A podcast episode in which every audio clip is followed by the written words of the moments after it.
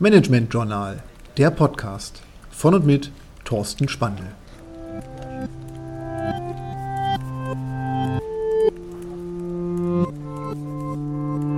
Lifehacks, die Tooltips. Heute Podcast Catcher. Podcast Catcher ist eigentlich ein Überbegriff dafür, dass ich eine Softwarelösung brauche, um regelmäßig Podcasts zu hören.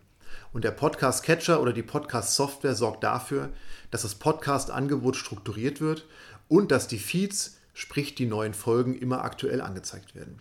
Und das ist das Schöne, dass Podcast Catcher automatisiert sich die neuesten Folgen anzeigen lassen und Ihnen ermöglichen, sich immer auf dem neuesten Stand zu halten, wenn neue Folgen von Ihren Lieblingspodcasts dort erscheinen. Welche Podcast Catcher sind heute verbreitet?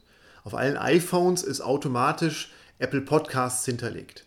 Und Apple Podcasts ist deswegen so relevant, weil eigentlich Apple mit seiner Podcast-Plattform der Standard für alle Podcast-Publisher, für alle Podcast-Produzenten darstellt.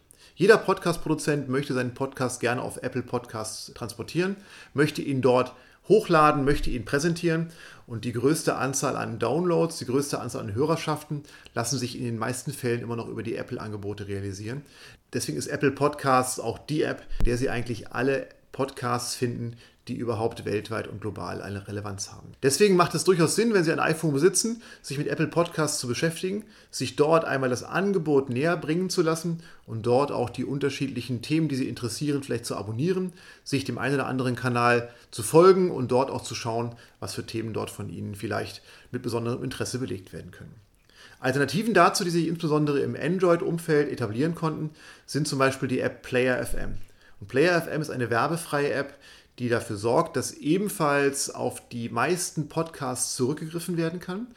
Und so kann man mit einer guten Offline-Synchronisierung sich ebenfalls dort verschiedene Podcasts abonnieren, bekommt automatisiert die neuesten Folgen heruntergeladen im WLAN und kann so auch sehr schön in einer Offline-Nutzung den Podcasts folgen, die man besonders gerne auch zuhört. Und so gibt es verschiedene Podcast-Optionen. Ich kann das über vorinstallierte Softwarelösungen machen, wie Apple Podcasts. Ich kann das über vielleicht für mich besser passende App-Lösungen wie Player FM machen.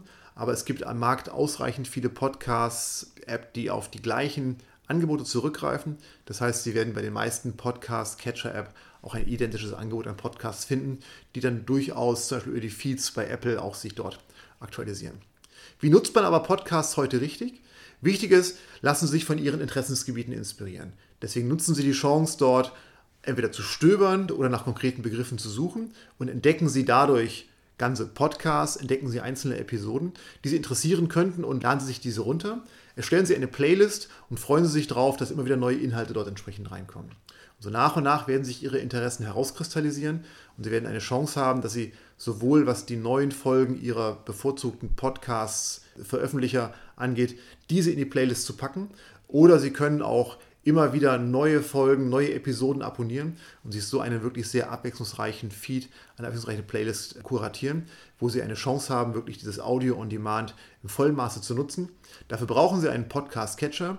Da Sie jetzt ja Podcasts hier im Management-Journal hören, sind Sie schon relativ weit fortgeschritten, aber nutzen Sie die Kraft der Podcasts, indem Sie die wirklich auch für sich aufs Handy draufpacken und eine Chance haben, auch deutlich mehr Podcasts in einer sehr einfachen Form zu konsumieren und den Alltag durch Podcasts auch entsprechend anzureichern.